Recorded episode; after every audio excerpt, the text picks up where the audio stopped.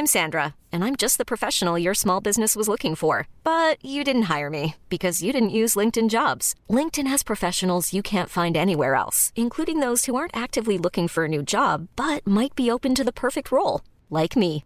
In a given month, over 70% of LinkedIn users don't visit other leading job sites. So if you're not looking on LinkedIn, you'll miss out on great candidates like Sandra. Start hiring professionals like a professional. Post your free job on linkedin.com/achieve today.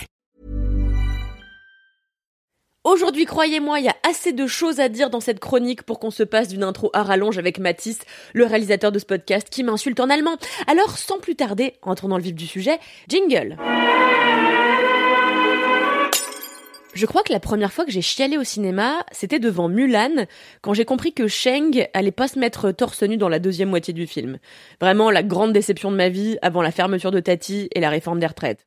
Sinon, depuis, j'ai pleuré un milliard de fois au cinéma, principalement d'empathie pour les histoires, tantôt tumultueuses, tantôt paisibles des personnages qui jouaient leur vie, souvent amoureuses ou familiales, à l'écran.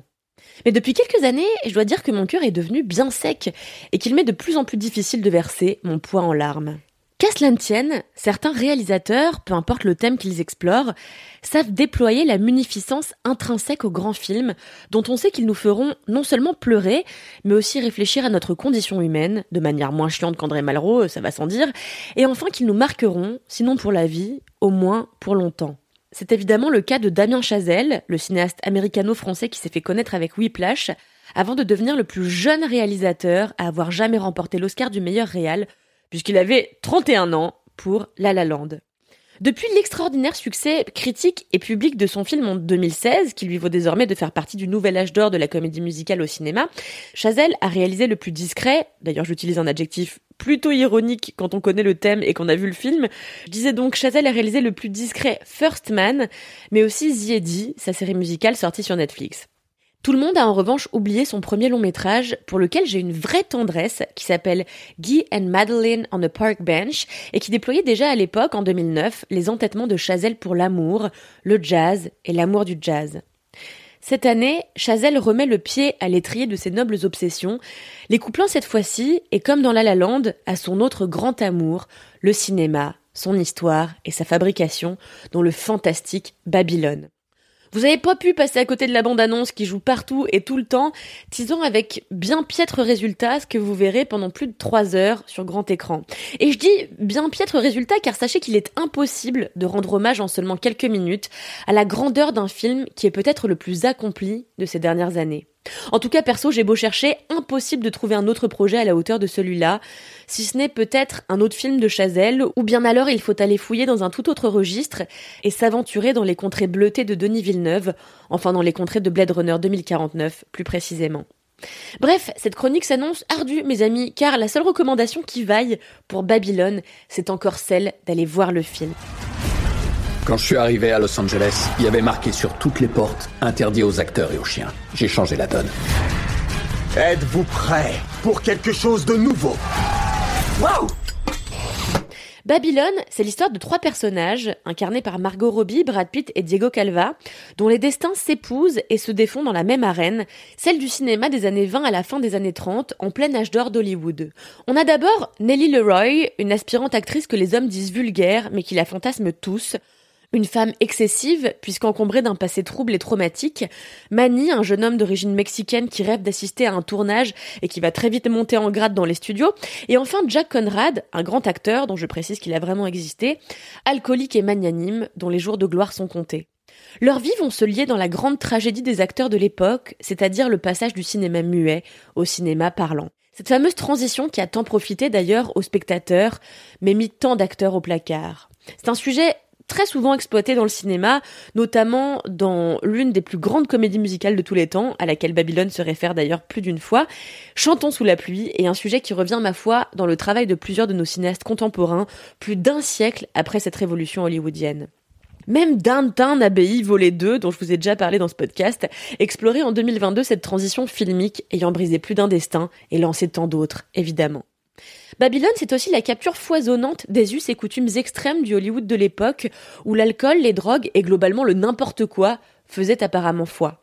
Ainsi, le film commence par la juxtaposition de scènes excessives, aussi bien dans leur sujet que dans la composition de chacun des plans, dans la vitesse à laquelle les événements s'enchaînent, les carrières se font, puis lentement, comme une descente de drogue finalement, se défont, invitant la tristesse, les désillusions et le désespoir finalement à se mettre à table.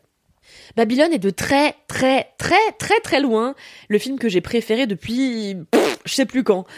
D'abord parce que le sujet est passionnant, bien sûr. Ensuite parce que Chazelle dispose de moyens si faramineux maintenant que couplé à son génie technique et à sa sensibilité, il parvient désormais à des prouesses filmiques. Là, on a droit à des plans séquences nécessitant je sais pas combien d'acteurs et de figurants, euh, couplant énormément d'actions et je sais pas honnêtement combien de temps ils ont mis à orchestrer tout ça. Ah, et aussi ce que j'ai trouvé formidable, c'est le faux premier degré avec lequel Chazelle traite ses personnages. Ils ont l'air simplement en dehors des réalités, complètement excessifs et tombent amoureux, se bourrent la gueule et font des films avec une insouciance teintée de colère dont on dirait qu'elle n'est l'apanage que d'idiots, quand les personnages sont en réalité tout l'inverse et le prouvent dans de nombreuses répliques qui disent en filigrane la finesse de leur réflexion sur le métier qu'ils pratiquent et qui les mèneront tous à leur perte. Ils le savent au fond, et on le sait, c'est l'histoire, c'est l'art, et c'est comme ça.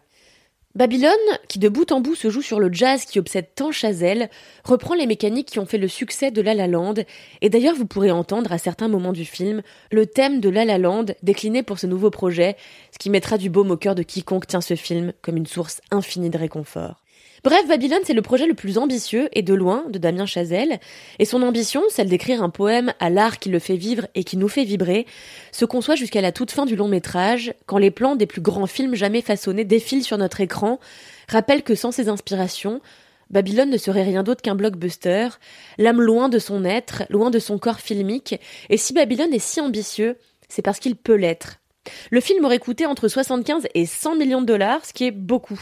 Toutefois, c'est quand même plus de moitié moins que Avatar 2, par exemple, pour vous donner une échelle de grandeur. Une somme importante, donc, qui rend l'échec public de Babylone aux États-Unis inquiétant. En effet, le film n'a atteint que les 15 millions au box-office, ce qui est donc une petite catastrophada. Je souhaite alors un bien meilleur succès au film en France. Heureusement, le film, dans nos contrées françaises, s'attribue au moins un joli succès critique. Les médias encensent globalement le dernier né de Chazelle, à l'exception de Libération, qui, entre autres, qualifie le film de foire et qualifie son budget d'obésité et d'incontinence pavé de récitations filmiques. Mais oui, alors oui, Babylone est une foire, et le film est un continent à plein d'égards et de manière assez premier degré puisque dans le film les personnages vomissent, les éléphants chient en cascade et les gens parlent de cul avec une vulgarité dont il ne faut à aucun moment oublier qu'elle est tout à fait volontaire. Oui, Babylone est une foire désespérée, un freak show habité de rêveurs pris au piège de leurs illusions, et c'est ça qui en fait un film sans commune mesure. Un grand film comme on aimait les grands films il y a plusieurs décennies, bien avant qu'on ne se moque d'une fin parce qu'elle est premier degré. Depuis quand la sincérité est-elle devenue risible? Faut-il se moquer de tout pour avoir une chance de plaire aux intellectuels? Et quid de ceux qui attaquent Chazelle sur ses obsessions parce que soi-disant il ne change pas de sujet? Mais c'est le propre d'une obsession de revenir en boucle et sans embâge. Et de toute façon, demanderait-on à un maçon autre chose que d'effectuer son travail de maçon? Non. Alors laissons Chazelle faire ce qu'il sait faire, raconter l'amour, le jazz et l'amour du jazz, laissons-le raconter le cinéma, les déboires, la vulgarité du succès et l'enfer de l'oubli. Et mieux que tout, allons voir et revoir Babylone au cinéma.